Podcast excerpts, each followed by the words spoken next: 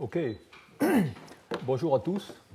D'où on est cette, euh, la première série de cours euh, cette année sur tout ce qui est euh, les matériaux pour l'énergie.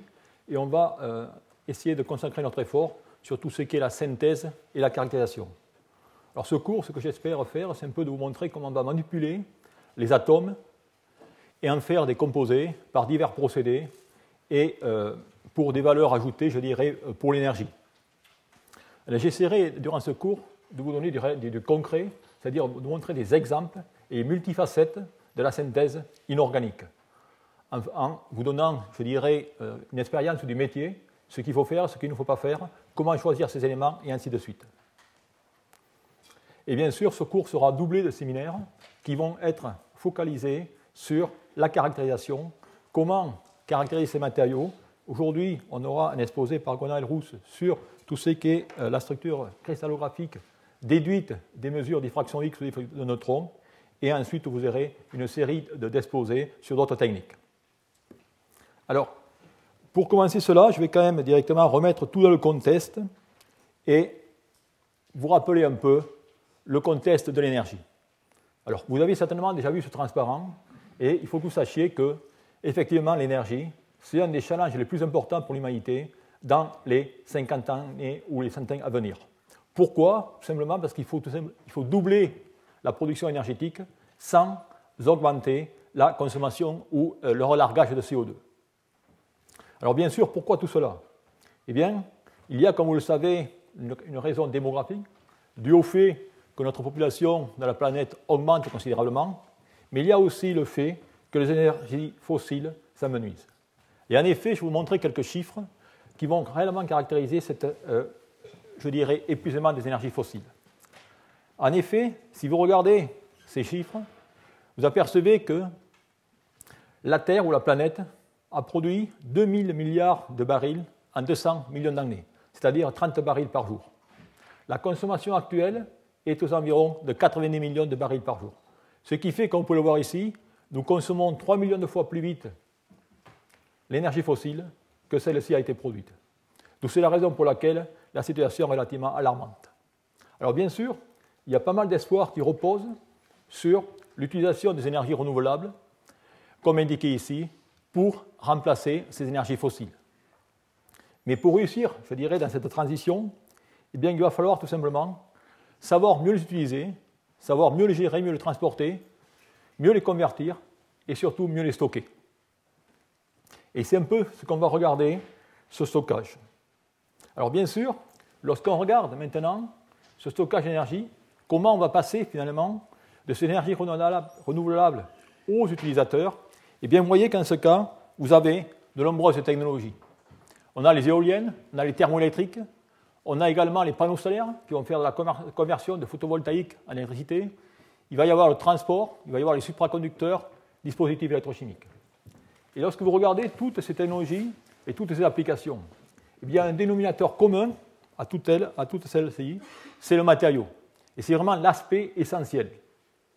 Donc c'est la raison pour laquelle ce cours, eh bien, il va tout simplement se dédier à ces matériaux, vous décrire un peu leur stratégie de synthèse, d'élaboration, ainsi que les techniques de caractérisation. Et finalement, le but, c'est de résoudre l'équation matériaux, propriétés, utilisation. Alors pour ce faire, eh bien, on va tout simplement regarder les différentes chimies. Bien sûr, pour faire les matériaux, il n'y a pas que la chimie inorganique. Vous avez également la chimie organique, comme indiqué ici.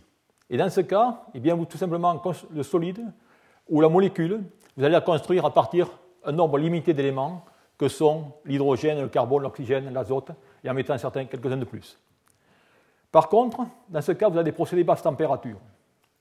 Et une différence essentielle va être le fait que lorsque vous faites de la synthèse en chimie organique, même que vous ayez des produits impurs, vous êtes chanceux, vous pouvez toujours les purifier. Ça ne va pas être le cas de la chimie inorganique. Alors cette chimie inorganique, eh bien, elle c'est des synthèses de matériaux à partir du tableau périodique, et là on aura des centaines d'éléments. Ce sera des procédés haute et moyenne température, et comme je vous le disais, il est impossible, impossible de purifier les mélanges des phases solides. Dès que vous avez une seconde phase, eh bien, la manip doit être effectuée de nouveau. Donc c'est ça un des points importants. Mais également, cette chimie inorganique se diffère de la chimie organique par le fait qu'on a beaucoup moins de lois bien établies. Vous allez voir, malheureusement, elle est souvent vouée à l'empirisme. Mais je dirais que c'est ça une opportunité, car ça nous permet directement de travailler sur l'intuition et de préparer beaucoup de matériaux. Malgré que cette, chimie soit vouée à l'intuition, eh c'est une science millénaire comparée à la chimie organique. Et c'est ce qu'on va voir dans un premier temps. D'où ce cours, eh bien, il va essayer de couvrir toutes les synthèses, quand je dis toutes, je peux être trop ambitieux, les synthèses inorganiques. C'est-à-dire qu'on va se déplacer en température, en pression. On va d'abord voir aujourd'hui la méthode céramique. Ensuite, on va voir les, synthèses par autocombustion, la méthode des sels fondus, avec la croissance cristalline. On regardera les méthodes de chimie douce, avec la biominéralisation, la synthèse hydrosolvothermale, synthèse par micro-ondes, synthèse par voyage mécanique, et également, on ira voir ce qui se passe lors des synthèses à haute pression et à haute température pour euh, stabiliser des phases métastables et ainsi de suite. Donc voilà, si vous voulez, ce qui y aura au programme pour cette année. Alors aujourd'hui, eh bien, on va tout simplement regarder la synthèse inorganique avec l'approche céramique. D'où j'aurai trois points. La première sera directement de regarder la chimie du solide en temps et son évolution, revenir ce qu'est vraiment cette chimie solide. J'introduirai quelques bases élémentaires qui sont peu nombreuses mais essentielles si vous voulez faire de la synthèse raisonnée en inorganique. Et enfin, je vous montrerai l'approche céramique, son sulté, malgré son empirisme. Alors en effet, si on regarde finalement l'évolution de cette chimie, eh bien c'est une chimie, comme je vous disais, qui est millénaire, puisqu'elle a commencé par les potiers, comme on peut voir ici, les artistes de la fonte, les alchimistes, les chimistes des procédés, et aujourd'hui, avec les chimistes théoriciens qui essaient d'allier tout simplement la synergie entre la synthèse et la théorie, parfois trop, souvent de théorie et pas assez de paillasse. Mais souvent, cela a donné, comme vous pouvez le voir, la relation entre les matériaux, les métaux, l'humanité. Et vous voyez ici, eh bien, les historiens aiment décrire finalement les, périodes par, par, certains métaux. Et vous avez l'âge de la pierre, l'âge du bronze, du cuivre, ainsi de suite, jusque, bien sûr, ici, à l'âge du silicium. Donc voilà, si vous voulez, ce qu'est cette chimie. Alors, elle a commencé, comme je vous le disais ici, par les potiers, et comme beaucoup d'autres professeurs l'ont fait avant moi, je peux rappeler qu'effectivement, le potier, en mélangeant son argile et son eau pour construire, pour faire des pâtes et pour les recueillir ensuite, eh bien, faisait déjà tous les gestes du euh, chimiste du solide, c'est-à-dire du céramiste. Et non seulement, il savait également décorer ses poteries en jouant sur les pigments et sur les conditions de synthèse. Et là aussi, c'est intéressant que lorsqu'on regarde ces travaux, d'essayer de comprendre pourquoi ils ont fait ça et quel était le but. Et vous allez voir que lors de ces décorations, il mettait déjà le doigt sur des choses très intéressantes. En effet, lorsque vous prenez cette poterie, il s'amusait à prendre, je dirais, un minerai d'une couleur ocre, qui transformait en chauffant en une couleur rouge et ensuite en une couleur noire. Et cela à des températures indiquées ici.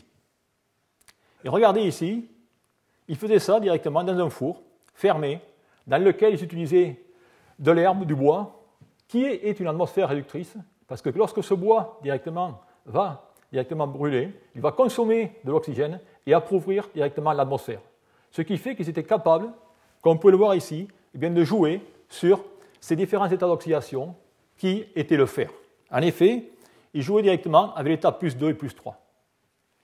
D'où, vous voyez que sans le savoir, eh bien, ils avaient déjà, je dirais, pas compris, du moins ils avaient par empirisme, et bien compris finalement l'effet ou les réactions d'oxydoréduction, comme indiqué ici. Alors ensuite, eh bien, ils savaient également se servir du feu pour faire des synthèses haute température, et les métaux à l'époque étaient très prisés. C'est la raison pour laquelle, eh bien, en utilisant des minerais et en faisant des réductions à haute température, ils pouvaient obtenir directement les éléments métalliques. Et vous voyez ici, dans lequel ils ont pris la malachite, dans lequel chauffé, ils obtenaient le cuivre. De la même façon, ils se sont aperçus qu'en prenant ce mélange de malachite et la cassitérite, ils obtenaient ces alliages de bronze, comme indiqué ici. Et finalement, avec le temps, eh bien, ils ont amélioré, si je peux dire, le rendement de leur four, et ils ont pu avoir accès à un plus large panel de température, ce qui leur a permis d'avoir bien sûr un spectre plus large d'éléments, et c'est ainsi qu'ils ont pu, dans ce cas, isoler ou préparer, à partir de la réduction de la calcopyrite, le fer comme indiqué ici. Alors bien sûr, eh bien, tous ces métaux, tous ces matériaux inorganiques, ils ont, je dirais, l'aspect intéressant, outre leur propriété, c'est d'avoir des couleurs formidables. Et à l'époque, la beauté, je dirais, était un des axes les plus importants, je pourrais dire, de nos ancêtres. Ici, vous voyez directement les différentes sortes de minéraux, ou de minerais, excusez-moi, qui étaient utilisés pour, dans les visages. Vous avez dans ce cas, par exemple, le cinabre, qui était utilisé comme rouge à lèvres. Vous avez également la galène ou l'azurite pour faire de paupières.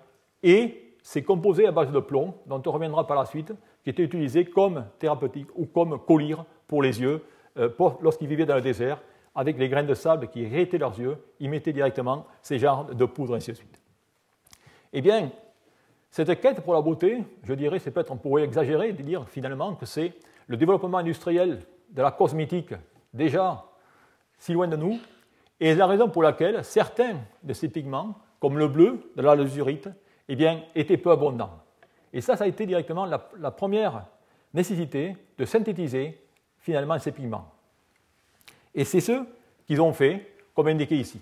Et là aussi, vous allez voir l'ingéniosité, où ils ont pris tout simplement des copeaux natifs rougeâtres, avec un dépôt marin, du sable, de l'eau, qu'ils ont mélangé, qu'ils ont chauffé à haute température pour obtenir directement ce bleu, qui était finalement la couleur qu'ils souhaitaient, le bleu égyptien. Mais malheureusement, l'ironie du sort a voulu que cette recette eh bien, se perdit avec le temps, et ce n'est finalement qu'au XIXe siècle, grâce à la chimie moderne et aux méthodes techniques analytiques, qu'on a pu directement trouver quelle était la composition. Et comme vous pouvez voir ici, il s'agissait d'un silicate.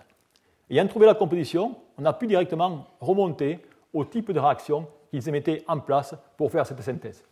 Vous voyez qu'en ce cas, eh bien, ils réagissaient le cuivre avec un carbonate silice et ainsi de suite. Vous voyez qu'ils possédaient, je dirais, la chimie haute température. Mais ils possédaient également la chimie de solution et la chimie basse température. Et pour indiquer cela, eh bien, je vais tout simplement vous montrer cet exemple, qui est la synthèse de la lorionite de formule PVOHCl qui a été fabriquée en solution. Et pour ce faire, eh qu'est-ce qu'ils ont fait? Ils ont mélangé, dans ce cas, eh bien, trois éléments qui étaient l'oxyde de plomb, la litarge, le sel de gemme avec de l'eau.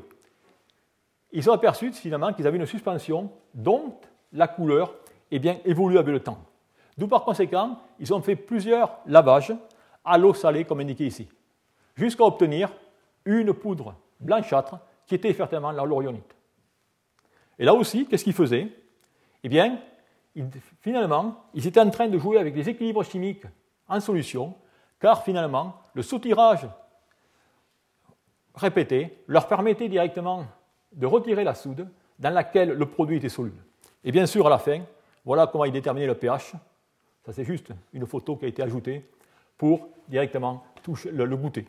Donc voilà directement que là aussi, eh bien, ils savaient jouer avec la chimie des solutions. Bon, et les exemples pourraient être nombreux, et bien sûr, je n'ai pas continué à faire la liste. Mais par contre, je voudrais tout simplement essayer de, finalement, de résumer un peu ces travaux ancêtres. Eh bien, vous avez pu voir que ces ancêtres, ils ont pu synthétiser, extraire des métaux, fabriquer des pigments nouveaux via des réactions simples, réalisées dans un bon ordre, soit via la puissance du feu, soit des solutions, avec des techniques qu'on va encore utiliser, la filtration, la centrifugation, ainsi de suite. D'où, eh bien, si on regarde le passé, eh bien, finalement, qu'est-ce qu'ils ont fait? Ils ont utilisé une approche essai-erreur que j'appellerais la méthode édisonienne.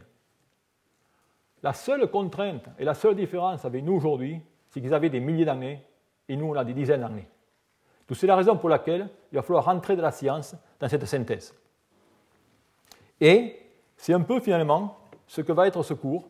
Il va voir comment, on va montrer comment aujourd'hui, eh bien, on peut faire cette synthèse raisonnée, déductive ou inductive, qui va être régie par des lois scientifiques et qui va reposer sur des techniques variées qui vont permettre la découverte de nouveaux matériaux et bien sûr de nouvelles technologies. D'où c'est un peu à cela qu'on va directement s'attacher. Alors pour faire cela, eh bien, le chimiste il va toujours avoir, il va avoir des outils qui vont être précieux. Eh bien, parmi ces outils précieux, et celui dont le chimiste solide se sert à 95%, c'est le tableau périodique. Non seulement parce qu'il est riche de ces éléments, mais surtout, et on peut l'utiliser à bon escient, si on connaît ce qu'il y a derrière. Et effectivement, dans ce tableau périodique, vous avez toutes les informations qu'un chimiste a besoin pour faire la synthèse. La première va être reliée à l'électronégativité, qui est finalement l'aptitude d'un atome à capter un électron. Eh bien, il faut savoir que l'électronégativité va augmenter lorsqu'on va tout simplement de la gauche vers la droite ou du haut vers le bas. Et cela, bien, ça va aller à l'encart du rayon ionique qui va varier en sens inverse. D'où on peut déjà voir que dans cette tableau périodique, eh bien, de ce côté ici, on aura tout simplement des cations, lithium plus, ainsi de suite, et de ce côté, les anions. Eh bien, ces cations, ça va être des acides de Lewis, ce qu'on appellera, ou ce qu'on connaît en chimie organique, comme les groupes électrophiles. Ces anions, eh bien, ce sera les groupes nucléophiles. Eh bien, le chimiste, il va tout simplement essayer de manipuler ces différents atomes pour constituer sa liaison chimique. Et cette liaison chimique, comme je vous l'ai montré ici, eh bien, elle va avoir un caractère iono-covalent. Voilà le cas d'une liaison purement covalente et d'une liaison purement ionique. Et cette iono-covalence va être contrôlée par l'électronégativité, qui va être la différence entre celle du cation et celle de l'anion. Et c'est en jouant sur cette différence d'électronégativité, ainsi que sur la charge eh bien, du cation, que l'on va pouvoir directement ajuster cette iono-covalence et, bien sûr, ajuster nos propriétés. Mais lorsque vous regardez ce schéma, eh bien, il y a encore davantage d'informations. En effet, si vous regardez la charge sur, je dirais, l'anion X, vous avez ce delta moins. Ça veut dire que dans ce cas, eh bien, on va pouvoir également introduire la notion d'acidobasité que je reviendrai par la suite. En effet, vous voyez que dans ce cas, une liaison covalente sera une liaison acide, alors qu'une liaison basique une liaison, excusez-moi, euh, ionique sera basique. Et de ce fait, eh bien, on va pouvoir classer les, oxydes selon la nature covalente ou la nature ionique, et je reviendrai sur ce point euh, par la suite. D'où par conséquent, un oxyde de nickel sera un oxyde basique et la un oxyde acide. Et ça sont des critères qui vont être directement très importants dans notre stratégie de synthèse lors du choix des précurseurs et ainsi de suite. Ayant défini la liaison chimique, il faut voir maintenant comment ces atomes ou ces liaisons vont se former lorsqu'on va passer au solide. Alors là aussi, il va y avoir directement un besoin d'arranger tout cela et d'en faire un environnement compact. Ça, c'est le domaine de la cristallographie, où on va s'amuser directement à arranger les cations et les anions pour en faire des structures qu'on va décrire dans nos matériaux. Ce qui est important dans ces structures, eh c'est de voir finalement la coordinance du cation. Cette coordinance du cation, bien comme vous le pouvez voir ici, il va être entouré par ces anions, il va se trouver en site tétraédrique, octaédrique, cube, bipyramide, et bien sûr, toutes ces entités vont ensuite s'agencer pour former le solide, le domaine tridimensionnel. Et dans ce cas, ils pourront partager soit des sommets, soit des arêtes, soit des faces. Et je vais juste m'accentuer ou m'arrêter un peu sur la signification de ces coordinances et ces environnements. En effet, pour introduire encore des notions qui vont être très importantes en synthèse. Vous voyez ici, vous avez directement le site tétraédrique et le site octaédrique dans un environnement, je dirais, compact, modèle ionique, où automatiquement, vous allez avoir directement une lacune à l'intérieur de cette entité. Automatiquement, les cations de plus petite taille iront de préférence en site tétraédrique par rapport aux cations de plus haute taille qui iront en site octaédrique. Mais regardez ici, j'ai pris directement un chalcogène. Dans ce cas, je prends par exemple l'oxygène ou le soufre. Supposez maintenant que je modifie et je passe de le soufre à l'oxygène. Eh bien, vous voyez qu'en cet octaèdre, maintenant, je vais réduire la dimension. Ça veut dire que je vais mettre une pression. Et cette pression, qui va être une pression chimique, qu'on va pouvoir jouer avec la température également, ou une pression physique, eh bien, elle va entraîner un changement de l'état d'oxydation. Et ça, ça va être des concepts importants. D'où, pour faire la chimie solide, simplement, voyez l'octaèdre ou tétraèdre comme une entité dans laquelle vous avez les boules jaunes qui vont être directement la pression. Et c'est cette pression qui va contracter ou dilater le cœur de cet octaèdre qui va régler finalement l'état d'oxydation. Exemple, eh bien cette pression chimique, lorsque je vais directement prendre le cas des, euh, chalcogènes, du sélénium, le soufre, l'oxygène, vous voyez qu'en ce cas, le rayon du sélénium, du soufre, l'oxygène va, directement en décroissant. Ça veut dire qu'en ce cas, au fur et à mesure que je décrois, je vais tout simplement augmenter la pression et avoir des degrés d'oxydation qui sont plus grands. D'où c'est la raison pour laquelle, si vous voulez avoir des éléments 3D avec des états d'oxydation élevés, eh bien vous allez chercher plutôt vers des éléments à haute électronégativité, l'oxygène ou le fluor, plutôt que vers le soufre ou le sélénium. Eh bien ça, vous allez voir, ça va être essentiel en synthèse. En effet, lorsque vous faites la synthèse haute température, vous savez tous que sur la température, vous avez un effet de dilatation. D'où, on va pouvoir directement, en jouant sur la température, sur la pression environnementale, eh bien, déjà savoir sur quel état d'oxydation on va pouvoir travailler. Maintenant, encore quelques notions. Celle-là est un peu plus dure. C'est la notion directement de dureté ou de mollesse ou d'acidobasicité qui va être importante plus tard dans ce cours pour la solubilité des sels, avec, comme vous avez dans ce cas, les espèces dures de taille faible votre charge, comme indiqué ici, et la conclusion est, ici, c'est que les sels durs durs ou moumou sont peu solubles. Maintenant, la question qui se pose, comment cette dureté chimique va être effectuée ou considérée dans le cas des solides? Eh bien, il va y avoir, elle va être définie par un terme état qui va être l'énergie entre le niveau de Fermi et la bande de conduction de ces oxydes.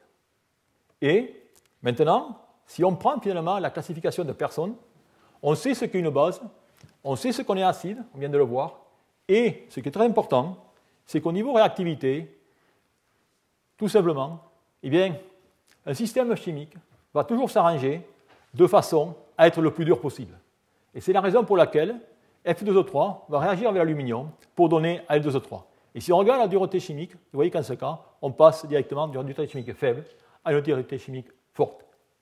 Ça veut dire que finalement, avec maintenant ce concept d'ionicité de covalence, ce concept de dureté chimique, eh on va tout simplement pouvoir utiliser, je dirais, notre carte notre boussole, dans laquelle finalement l'électronégativité ou la dureté chimique seront directement la latitude et la longitude. Et vous voyez ici les différents éléments dans lesquels vous avez dans ce cas des composés covalents, WO3, W plus 6. Vous avez dans ce cas un comportement soft dû à la taille. Vous avez ici un covalent ionique, covalent L2O3, SiO2, et dans ce cas hard, et ainsi de suite. D'où le chimiste va également jouer avec ces notions. D'où par conséquent, eh bien, on va tout simplement voir comment on va maintenant évoluer. Ayant ces notions, comment on va aller dans les matériaux. Alors on va avoir deux approches. Alors une approche qui va être, je dirais, peu risquée. Ça va être une approche qui va consister tout simplement à avoir des matériaux et faire des substitutions chimiques, à jouer sur les structures, sur les méthodes de synthèse, de façon à stabiliser un polymorphe par rapport à un autre, ou alors également jouer sur la morphologie pour modifier les propriétés euh, physiques des matériaux, ainsi de suite. Et l'autre approche, qui va être une approche, je dirais, euh, beaucoup plus risquée, mais qui va quand même se reposer sur l'utilisation de matériaux, je dirais, connus ou euh, des composés existants. Et là, on va essayer directement de développer des relations structurales d'ionocovalence et de thermodynamique. On va également essayer d'établir, je vous montrerai par la suite, des approches phénoménologiques de façon à établir certaines règles, finalement, comme on a en chimie organique. Et enfin, et pas le moindre, eh bien, on va surtout utiliser la, je dirais, la bibliothèque de données qui existe des minéraux. Car il y a des milliers de structures qui sont connues, et on va essayer de voir comment, à partir de ce que la nature a effectué, comment on peut le répéter, on peut stabiliser des structures identiques et s'en inspirer. Donc, si vous voulez, c'est un peu cette, démarche que l'on va regarder. Alors, parmi euh, ces, approches phénoménologiques, je vais essayer de vous en, montrer quelques-unes. La première que je voudrais utiliser est un, travail qui a été réalisé par Jeff Long, dans lequel on va regarder la réduction de dimensionnalité. Alors, dans ce cas, eh bien, on va considérer tous les composés qui vont finalement obéir à cette réaction dans lequel vous prenez une phase mère, vous allez réagir avec un sel pour obtenir cette phase phi. Vous voyez qu'en ce cas, on, va partir aura des composés covalents et on va tout simplement utiliser l'addition d'une espèce ionique bien déterminée. Et on va voir finalement comment va évoluer la connectivité et la dimensionnalité de ces structures lors de l'addition d'un sel ionique de type lithium X ou ainsi de suite. Alors pour ce faire, eh on va considérer cette réaction, comme indiqué ici, dans laquelle les, états d'oxydation de M et de X restent inchangés entre la phase mère et la phase fille. Les orientations de liaison entre M et X sont similaires. Et A étant le plus électronégatif que M, plus électropositif, excusez-moi, que M, eh bien, dans ce cas, il ne va pas former de liaison avec cette structure, il va tout simplement se placer en dehors de cette structure. Alors bien sûr, on va essayer maintenant de prendre cette structure mère et de voir finalement comment on peut la démanteler. Et pour cela, on va introduire des paramètres qui vont être la connectivité, que je vous mentionne ici. Et cette connectivité va être reliée à la coordination, comme, la coordination, comme vous pouvez voir ici, avec ces termes qui sont les formules indiquées ici. Et voyons directement comment cela fonctionne. Et eh bien pour ce faire, je vais prendre cette série de composés, MX3, AMX4, A2, et ainsi de suite. Voilà ici votre départ, votre structure de type MX3. Vous avez les octaèdres MX6 qui sont connectés par des sommets, et eh bien maintenant, je vais réagir ce composé avec, ou ajouter tout simplement, une mole de lithium X ou de AX. Et lorsque je vais faire cela, eh bien, je vais tout simplement avoir passé ce matériau de connexion 6, de 3 dimensionnel, à ce composé ici, dans lequel, vous voyez, je suis en train de couper les liaisons dans une direction. Je suis en train directement de réduire la connectivité et de réduire la dimensionnalité. Je peux continuer ainsi et j'obtiens ce composé qui est deux-dimensionnel. Je rajoute une mole de sel ionique. Je fais la même chose, je coupe dans l'autre direction et je réduis au fur et à mesure la dimensionnalité. Et ainsi de suite. Vous voyez qu'en ce cas, eh bien, on a toute une série de composés qui sont reliés par cette connectivité et cette dimensionnalité. Et ça, si vous arrivez à comprendre ou identifier certains matériaux qui peuvent obéir, je dirais, à ce formalisme de départ dans lequel vous avez matériaux covalents et matériaux ioniques, eh bien, on va pouvoir synthétiser de nouveaux matériaux. Et cela, ça marche relativement bien. Voilà directement dans le cas des silicates. Vous prenez de SiO2 et vous voyez directement, vous pouvez directement avoir du lithium. Alors quand je mets du lithium, j'aurais pu mettre du sodium, du potassium. Eh bien, vous avez directement toute la série de composés. bon, de nouveau, ça permet de savoir différentes phases que l'on peut synthétiser. Un autre exemple, c'est un travail qui a été réalisé récemment. On prend le cas des borates où dans ce cas, on prend de BO2O3, on avait tous les membres, comme indiqué ici. Et récemment, Gwenel Rousse, pour instance, a montré qu'il manquait un élément, et celui-ci directement était lithium-6 B409. C'est-à-dire qu'en ayant ces séries, on peut maintenant avoir une idée sur les composés qui peuvent se former ou pas. Nous voilà un exemple. Alors plutôt que faire du démantèlement, on peut également faire de l'assemblage. Et ce qui est aussi très répandu en chimie inorganique, c'est l'assemblage à partir de briques. Et je vais vous montrer deux exemples. Le premier, ce sont les phases de Chevrel. Ce sont des supraconducteurs, peu importe ici, ce n'est pas le but. Ce sont des composés trois-dimensionnels dans lesquels vous avez l'unité mère, ou la brique, qui est finalement ce groupement MO6SE8. Eh bien, vous allez voir qu'à partir de ce groupement, on va pouvoir construire de nouvelles phases comme indiqué. En effet, on va pouvoir, en température, condenser ces différents clusters. Vous avez ici la phase MO6-SE8. Et bien, on peut voir, par des conditions de synthèse pas drastiques, en tube scellé, puisqu'on travaille directement avec des calcogénures comme le soufre, le sélénium, le tellurure, et eh bien, on va pouvoir, au fur et à mesure, ajuster ces différents clusters. Et on a, je vous ai mis ici seulement la série paire, mais on a les n égale 3, n égale 4, ainsi. C'est-à-dire qu'on a toute une série de composés comme indiqué ici. Et vous voyez, on change là aussi drastiquement la direction ou l'ordre directionnel de ces structures. D'où, là aussi, je vous montre l'importance de considérer la brique pour construire et assembler des matériaux. Et bien sûr, le dernier exemple que vous ne pouvez pas faire sans montrer, c'est tout simplement les fameux Metal Organic Framework. Où là, c'est l'exemple même de la construction du Lego ou à partir de la brique. Ici, vous avez les travaux de Yagi, dans lesquels il va construire à partir d'une brique. Et cette brique, vous voyez ce que c'est, c'est un tétramère de tétraèdre. Et dans ce cas, tous les solides ici, il va connecter cette brique avec une autre par une espèce, par un ligand diprotique. Il va constituer finalement toutes les mêmes structures. Et ensuite, eh bien, comme c'est dans ce cas une partie organique et une partie inorganique, il va tout simplement changer la partie organique, passer par exemple de terephthalate à des biphényles, des carboxylates, et ainsi de suite. Il va pouvoir changer directement la taille. D'où, vous voyez, à partir de cette simple brique, une vaste variété de matériaux peut être construite. De la même façon, je citerai les travaux de Gérard Ferré, qui lui a utilisé une brique différente. Il a utilisé directement un trimère d'octaèdre qu'il a relié par ces ligands organiques que sont les terephtalates. Et en faisant eh bien, euh, cette construction, il a obtenu ce que j'appellerais ce super tétraèdre. Et vous voyez ici l'évolution d'échelle à partir directement de la zéolite, ok, 1039, où à ce composé, on est passé directement d'une simple tétraèdre à un super tétraèdre.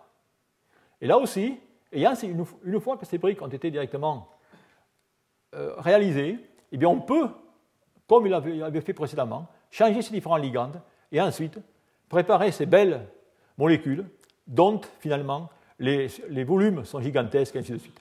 Donc voilà, si vous voulez, ce qu'on peut faire à partir. Où FD3N, euh, c'est directement le groupe d'espace de euh, ce matériau, de cette structure. Le cours précédent, peut-être, vous en aurez davantage. Non. Voilà. D'où, par conséquent, le but de tout ça, c'est vous montrer directement ce mélange raisonné à partir des briques, via des connectivités, je dirais, avisées, eh permet d'obtenir une multitude de nouveaux composés. D'où, où j'en suis actuellement, eh bien, je vous ai montré directement quelles ont été les études chimistes. Je vous ai montré quelques règles d'assemblage. Je vous ai introduit des notions d'acido-basicité, le concept de construction. Maintenant, il va falloir mettre tout ça en pratique pour élaborer des matériaux. Et comment vont se former ces matériaux à l'état solide? Eh Bien, c'est un peu la question que je vais répondre par la suite. Alors tout d'abord, pour qu'il y ait réactivité, base essentielle, eh il va falloir directement que les réactants doivent diffuser, doivent se mélanger à l'échelle atomique. Et là, il va y avoir différents cas. Vous avez le cas des gaz, dans lequel les atomes, se mélangent par diffusion. Vous avez le cas des liquides, dans lequel les mélanges se font par convection, par agitation. C'est encore beaucoup plus rapide que la diffusion. Et ensuite, il va y avoir les solides. Eh bien, dans les solides, les réactions ont seulement lieu par diffusion. Et ce phénomène eh bien, va directement augmenter exponentiellement avec la température. Alors, juste pour vous fixer quelques idées, vous donner quelques repères. Si vous prenez directement des constantes de diffusion, vous voyez que dans le cas de l'oxygène, dans le cas du phénomène du gaz, vous avez grosso modo les constantes de diffusion qui sont indiquées ici, mais ce qui va vous parler davantage ce sont ces chiffres ici. C'est-à-dire qu'en ce cas, vous pouvez parcourir, ou une molécule d'oxygène parcourra, parcourira 1 cm en 10 secondes. Si maintenant vous prenez des ions en solution, vous avez dans ce cas 1 cm en 28 heures.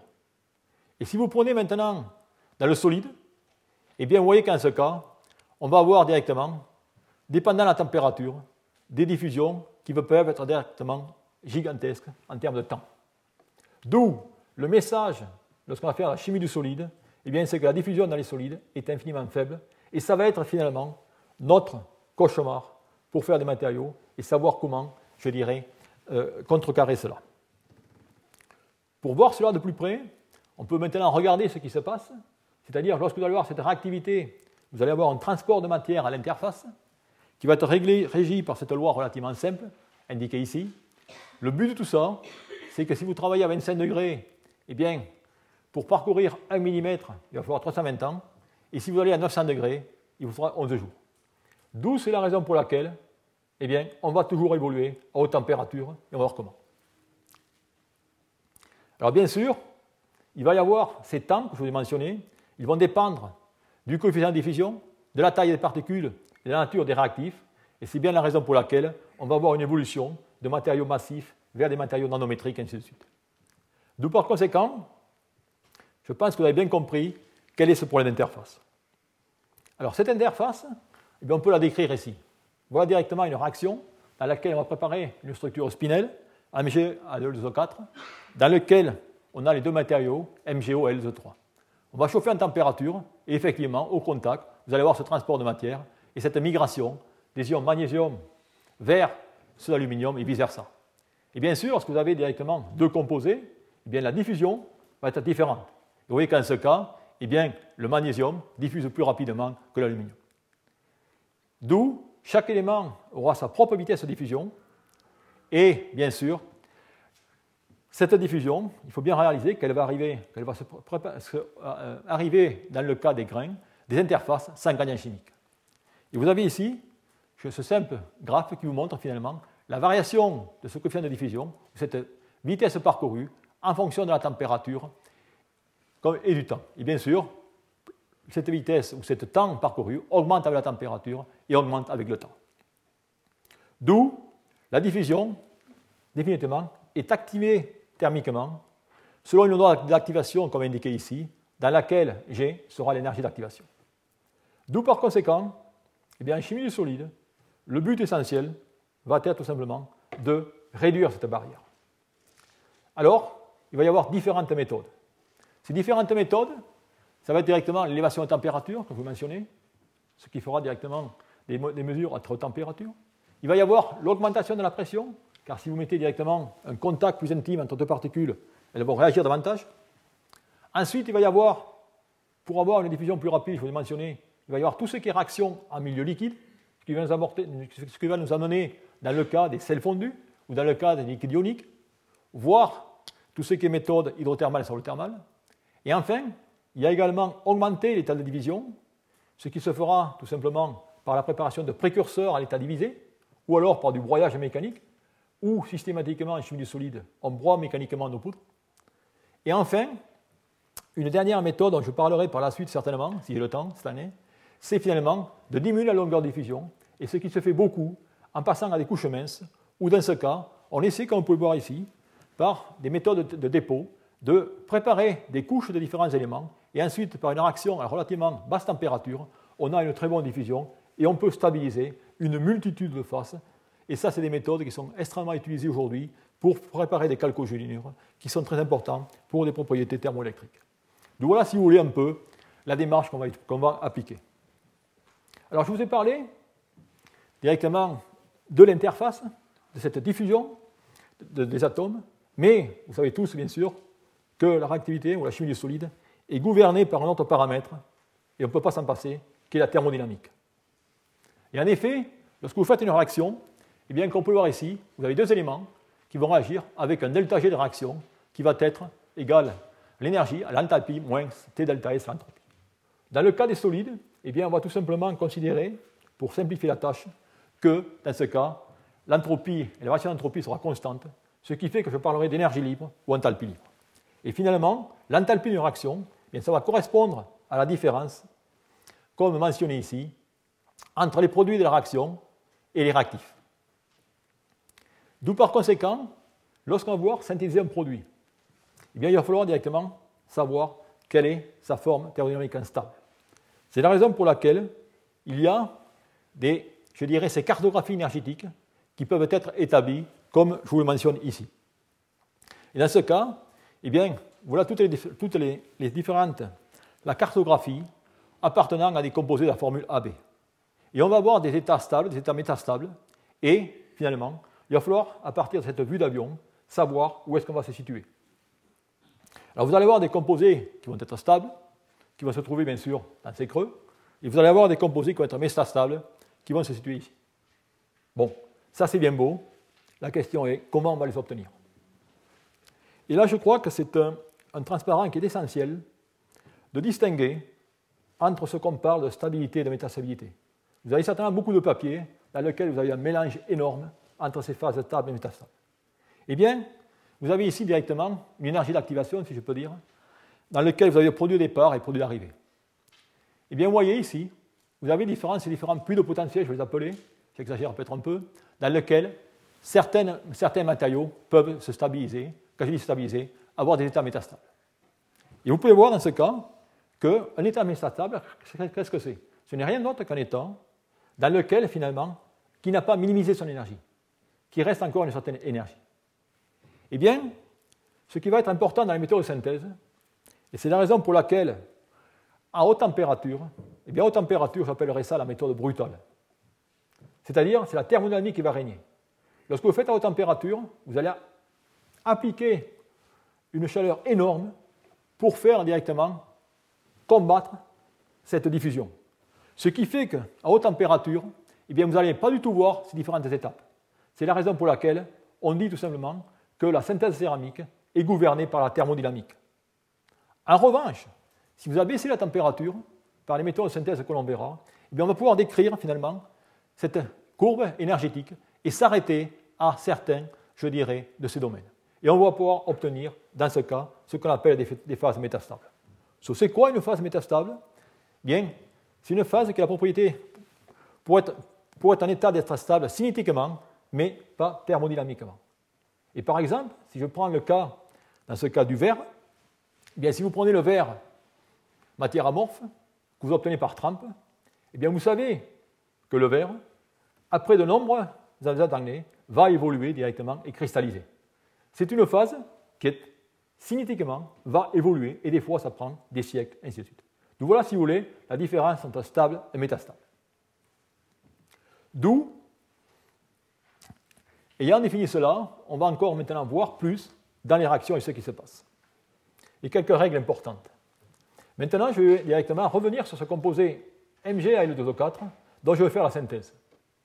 Et vous voyez ici, je peux écrire mes équations ou mes réactions, excusez-moi, relativement simplement, en utilisant du magnésium, de l'aluminium, de l'oxygène. Ou je peux utiliser directement MgO et L2O3. Et vous calculez les énergies de formation. Et qu'est-ce que vous obtenez? Regardez la différence essentielle. D'où déjà un message. L'énergie de formation de l'oxyde ternaire, à partir de la réaction de deux binaires, deviendra petite au point que finalement la réaction ne se produira pas. Et ça, c'est important. C'est-à-dire que si je prépare en ternaire, je peux utiliser deux binaires. Si je veux un quaternaire, ainsi de suite, je vais avoir des difficultés à avoir ce delta G nécessaire. Une autre importance, lorsque je regarde ça, c'est que finalement, si vous essayez de faire un simple calcul de ce que représente cette valeur de 2176 kJ par mol, ça veut dire qu'en ce cas, si la température était absorbée par le produit, on aurait une augmentation de 10 000 degrés K. Ça veut dire tout simplement qu'il va falloir, lorsqu'on va choisir euh, ces, précurseurs, lorsqu'on va choisir les récipients ou les, creusets pour faire la synthèse, eh bien, il faudra faire attention aux différents précurseurs qu'on va utiliser et avoir un peu une idée des réactions qu'on va conduire. Sinon, vous, pouvez encourir des accidents. Mais n'ayez crainte, ça se contrôle. Alors, si on contrôle cela, eh bien, on peut faire tout simplement les réactions classiques, des réactions simples qu'on utilise pour des matériaux d'électrode, qui sont dans ce cas la préparation du composé lamellaire lithium-CO2, où je vous ai montré ces quelques schémas pour vous montrer ce qui se passe réellement lors de cette synthèse. Vous avez, toujours pareil, contrôlé par la diffusion, les interfaces, et au fur et à mesure du recuit, vous obtenez directement ces matériaux purs. La même chose, voilà un composé qui a été fortement utilisé, un supraconducteur, ou dans ce cas, eh bien pareil, on a tout simplement ces trois composés de base qu'on va mélanger, chauffer pour obtenir cette phase. Le but de vous montrer ces deux, réactions, c'est pour vous montrer également quelque chose qui est commun ou euh, important en chimie du solide, c'est que lorsque vous allez faire un composé, il y a toujours deux étapes. Il y a une étape que j'appellerai de nucléation, germination de la phase désirée, et la croissance par diffusion. Et cette étape de germination, de nucléation, elle est très importante, car c'est elle qui va finalement contrôler la taille, la morphologie des particules et influencer les propriétés physiques des matériaux. Eh bien, malheureusement, lorsque vous travaillez à haute température par la méthode céramique, eh bien, vous n'avez aucun accès à cette nucléation. Car, tout simplement, c'est la méthode de force, et vous êtes déjà dans l'état thermodynamique où ne pouvez avoir accès. C'est la raison pour laquelle la synthèse basse température sera intéressante. D'où, et vous ayant dit cela, on va voir maintenant ce qui se passe lorsqu'on va directement faire des poudres. Alors bien sûr, lorsqu'on va faire la synthèse, là aussi, il va y avoir différents états qu'on va pouvoir synthétiser qui vont dépendre des applications que l'on a vues ou des applications visées. La plupart du temps, on va préparer des poudres cristallines qu'on pourra compacter par la suite, dont on peut utiliser les propriétés. Mais pour les, applications, les monocristaux, que ce soit dans le cas, je dirais, du domaine des ferroélectriques, ou ce soit dans le cas de tout ce qui est la microlithographie, eh bien, on va tout simplement utiliser de larges cristaux de différents matériaux. ici, vous avez un cristal de silicium qui est utilisé finalement pour faire les wafers pour la microlithographie. va, je vous montrerai comment cela est. Euh, on, peut faire croître ces cristaux en méthode de flux. Et vous avez également ici un, cristal de quartz. D'où voilà, si vous voulez, les différents cristaux. D'où je vous ai raconté beaucoup de choses. Maintenant, comment on va faire la synthèse et quelles sont les différentes étapes? Bien, les différentes étapes, je dirais, voilà directement la méthode classique pour faire un matériau à l'état solide. C'est-à-dire que d'abord, il va falloir choisir les précurseurs. Ce n'est pas simplement d'aller voir dans un placard, c'est de savoir ce qu'on veut, d'abord.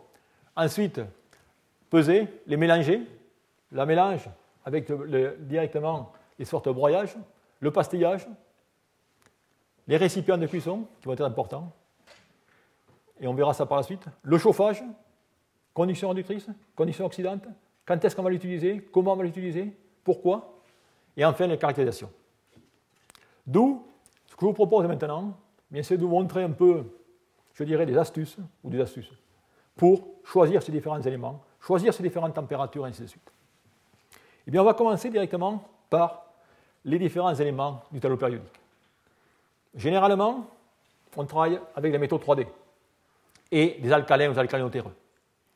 Alors là aussi, si on prend le cas les oxydes du, type AO2 ou BO, eh bien malheureusement ces oxydes, ils vont réagir avec l'humidité ou avec directement le CO2 pour former les composés qui sont indiqués ici.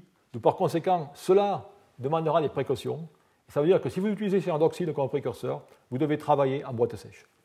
C'est la raison pour laquelle, si pas nécessaire, on verra pourquoi, eh bien, il vaut mieux utiliser des, hydroxydes, des carbonates, voire des nitrates. En ce qui concerne les métaux de transition, là, la difficulté, c'est qu'on a une multitude d'états d'oxydation. Patientez, j'y reviendrai dans 6 minutes, je vous montrerai comment on va les choisir. D'où par conséquent, eh bien, dans ce cas, il va y avoir également un problème de stabilité thermique, c'est-à-dire qu'il va falloir savoir quelles sont les températures de décomposition, car si je prends lithium carbonate, il va directement dégager CO2 plus lithium. CO2 n'est pas un gaz, je dirais, euh, va créer certaines difficultés. Il va pouvoir jouer le rôle d'oxydant, il faut montrer comment, et ainsi de suite. D'où il faut connaître ça. Et il faut également connaître, savoir, lorsqu'on a des précurseurs, l'état de division. Car la meilleure réactivité pour ces points de barrière de diffusion sera obtenue que si on fait du broyage mécanique, ce qu'on fera systématiquement, et dans certains cas, lorsqu'on veut faire des mélanges, des substitutions, on va utiliser ce que j'appellerais la coprécipitation. Donc voilà, si vous voulez, comment on va regarder ça. Ensuite, eh il va y avoir les fameux récipients de chauffe. Alors pour cela, eh on va utiliser des céramiques réfractaires, des creusets des nacelles. Alors la porcelaine, eh on pourra l'utiliser pour des températures, je dirais, inférieures à 600 degrés. Bon, si vous avez dans ce cas, des composés qui fondent dans la porcelaine, bien c'est pas bon, ça va directement attacher la porcelaine. dans ce cas, il vaut mieux directement que vous retiriez votre creuset du four et verser le contenu et faire une trempe. Pour aller à plus haute température, vous pouvez utiliser l'alumine, la zircone, triée comme indiqué ici. Et enfin, ce qui est relativement moins cher, c'est également le graphite. Donc voilà, si vous voulez, les éléments ou les creusets qu'on va utiliser. Alors bien sûr, on va également utiliser pas mal de métaux précieux, notamment le platine, pour faire des réactions notamment avec le fluor ou alors l'or, dont les points de fusion sont indiqués ici. Mais bien sûr, n'allez pas vous amuser directement d'utiliser du platine avec du lithium, car sinon vous allez tout fondre et vous allez directement gaspiller votre platine. La même chose si vous directement l'utilisez avec du bore, et ainsi de suite. Au niveau des tubes scellés, eh bien, il va y avoir plusieurs options. Lorsqu'on travaillera généralement avec tous les calcogénures, les sélénures, ainsi de suite, on va utiliser directement des tubes de silice. On peut utiliser des tubes d'argent, de platine, et généralement, lorsqu'on veut travailler avec des composés au lithium, eh on va switcher euh, sur le molybdène et euh, euh, le nobium. Donc voilà, si vous voulez, au niveau des, ustensiles. Ensuite, pour ce qui est des fours, eh bien là aussi, on a toute une série de fours pour couvrir un, large domaine de température. Vous avez les fours, je dirais à moufle classique de laboratoire, des fours tubulaires sous différentes atmosphères de réaction, des fours sous vide, des fours haute fréquence, qui ont l'avantage directement de monter en température relativement vite, c'est-à-dire qu'on peut obtenir des températures de 1500 degrés en seulement 2 ou 3 minutes. On a également des fours à arc qui sont très utilisés en métallurgie, c'est-à-dire dans les alliages, ainsi de suite, et également des fours solaires, qu'on verra par la suite, pour faire directement de la euh, synthèse de cristaux, ainsi de suite. D'où, voilà directement comment on fait. Alors, je vais vous montrer les fours. Maintenant, qu'est-ce qui reste encore? La température. Alors, comment on va directement faire une synthèse et choisir la température? Et pour ce faire, je vais vous donner un exemple et vous donner une règle que je pense que vous ne connaissez certainement pas pour déterminer la température. Voilà mon exemple que je vais prendre. Je vais faire directement le composé SR2 CrTaO6.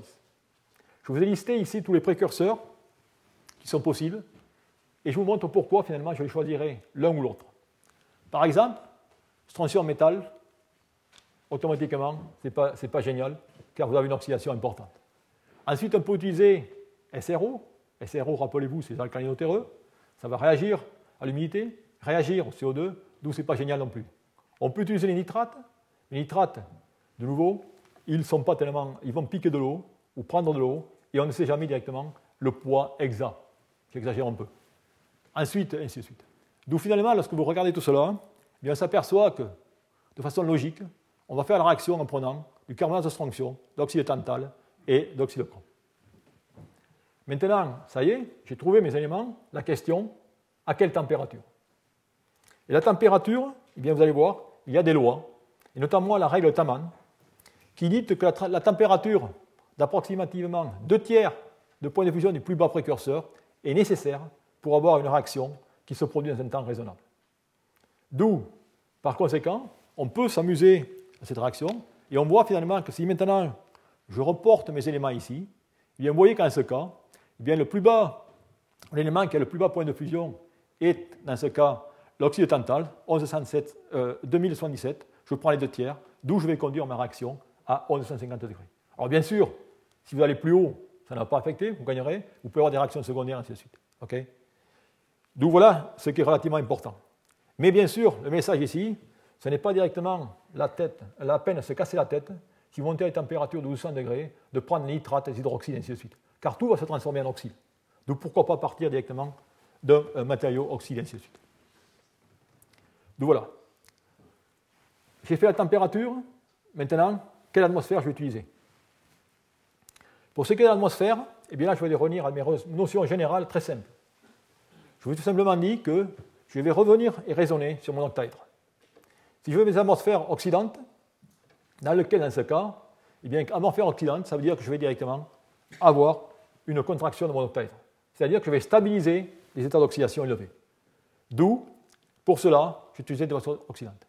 Les atmosphères réductrices, c'est des mélanges hydrogène-argon. CO-CO2, je vais venir vous montrer pourquoi, parce que beaucoup utilisent CO-CO2. Pourquoi Les raisons ne sont peut-être pas claires, je vous les rappellerai, et ainsi de suite. Donc voilà directement ces règles simples, rappelez-vous, pression chimique et pression physique. Ensuite, dans le cas des nitrures, eh bien dans ce cas, on va utiliser directement de l'ammoniac. Nous avons des réactions solides-gaz qui se feront dans des fours comme indiqué ici. Et enfin, on va pouvoir directement, dans le cas des sulfures, utiliser généralement, sous flux, mais généralement, des réactions en tube scellé. D'où, si vous voulez, voilà à peu près comment indiquer euh, ou comment se font ces réactions. Alors maintenant, il me reste juste un petit truc à vous raconter, c'est revenir à ces fameux métaux 3D. Et là, comme vous pouvez voir la difficulté, eh bien, c'est qu'on a différents états d'oxydation. D'où la question qui se pose, c'est quel va être l'état de valence qu'il faut choisir en fonction de T, en fonction du caractère oxydant et des différents composés. Et là, heureusement, on a ce qu'on appelle les diagrammes d'Ellingham. Je vais vous montrer finalement très simplement l'utilité de ces diagrammes. Alors, d'abord, qu'est-ce qu'ils représentent? Eh Ils représentent tout simplement l'enthalpie libre standard de formation d'un oxyde à partir d'un métal ou d'un oxyde inférieur en fonction de la température et de la pression, comme indiqué ici. Et ces diagrammes, eh bien, ils vont vous permettre de prévoir les équilibres entre le métal, son oxyde et son sous-oxyde. Mais surtout, de connaître les réactions d'oxydation thermodynamiquement possibles entre ces métaux. Donc, par conséquent, si je lis ce diagramme, qui d'ailleurs ici, je vous fais remarquer, il est un oxygène constant, c'est-à-dire une pression, une molécule d'oxygène, je ne vais pas d'abord jouer sur la pression, j'y jouerai plus tard. Et voilà. Et au-dessus, vous avez dans ce cas les oxydants, en dessous les réducteurs, et sur cette fameuse droite Ellingham, l'affinité chimique est nulle. Alors maintenant, si je prends le cas du vanadium, et je suis directement sous oxygène, vous voyez qu'en ce cas, l'état de valence le plus stable est le plus 5. Maintenant, la question, que se passe-t-il si je vais en milieu réducteur? Eh Pour ce faire, je vais tout simplement mettre H2, H2O. Et vous voyez qu'en ce cas, eh bien, H2 va réduire directement tout ce qu'il y a au-dessus. Et dans ce cas, vous allez pouvoir directement avoir H2 qui va réagir avec V2O5 et ainsi de suite. Et vous allez obtenir l'état de valence le plus bas. D'où par conséquent, eh bien, lorsque vous voulez faire du vanadium à l'état plus 3, vous allez tout simplement prendre le carbonate V2O5 et faire réagir sous H2 ou ainsi de suite. D'où, là, je vous montre tout simplement le rôle de l'hydrogène. Alors la question que je vous ai mentionnée tout à l'heure, lorsqu'on a des mélanges CO-CO2, qu'est-ce qui se passe? Eh bien, pour savoir ce qui se passe, il suffit de revenir à ces diagrammes d'Ellingham, que je vais reprendre. Vous voyez ici, j'ai encore mon même diagramme, et qu'est-ce que je vais faire? Je vais maintenant faire apparaître mon diagramme d'Ellingham pour CCO2. Le voilà. Eh bien, qu'est-ce que vous voyez là? Vous voyez qu'en ce cas, eh bien d'abord, vous voyez cette pente, ça veut dire qu'en ce cas, le pouvoir réducteur du carbone augmente avec la température. Vous voyez qu'à ce point ici, ok, eh bien, je peux réduire le V2O5 en V2O4 en V2O3. Ça veut dire que le carbone est extrêmement réducteur et ce qu'on appelle pas des, carbothermales réduction. Et vous voyez ici, même ici, je peux réduire V2O3 en VO2 à température élevée au croisement de cette droite. Par contre, ce que je peux faire aussi, c'est qu'avec CO2, je peux oxyder, voyez, VO en V2O3. D'où c'est pour ça qu'on va utiliser les mélanges CO-CO2 pour ajuster directement le caractère réducteur ou oxydant d'un mélange. La même chose, si je peux dire que le potier utilisait directement son herbe humide et son charbon de bois pour ajuster directement ce cycle d'oxydation et de réduction. D'où par conséquent, eh bien, dans ce cas, on va pouvoir tout simplement voir quels sont ces euh, composés de réduction et comment préparer ces matériaux en sachant bien que carbone et CO sont des réducteurs et CO2 est un oxydant. Et les mélanges vont vous permettre d'ajuster ce pouvoir oxydoréducteur. Maintenant, je vous ai montré ce qu'en était du vanadium plus 3, du vanadium plus 5. Voyons ce qu'en est du vanadium plus 4. Bien, dans le cas du vanadium plus 4, je vais prendre le composé lithium plus X V3O8, dans lequel on a du vanadium plus 4 et du vanadium plus 5. Dans ce cas, eh bien, ce vanadium plus 4, il ne peut être stabilisé en atmosphère oxydante ni en atmosphère réductrice. D'où, là aussi, si on fait une synthèse, il va falloir directement regarder avec attention ce choix des précurseurs. Alors, vous allez voir, là aussi, je dirais, c'est presque ce que fait un chercheur à la paillasse. Il a la, synthèse à faire, il va commencer à regarder les différents éléments. Il peut prendre directement du lithium carbonate ou LiOH. Alors attention, regardez, lithium carbonate va donner lithium 2O plus CO2. D'où vous allez vous retrouver directement dans une atmosphère oxydante.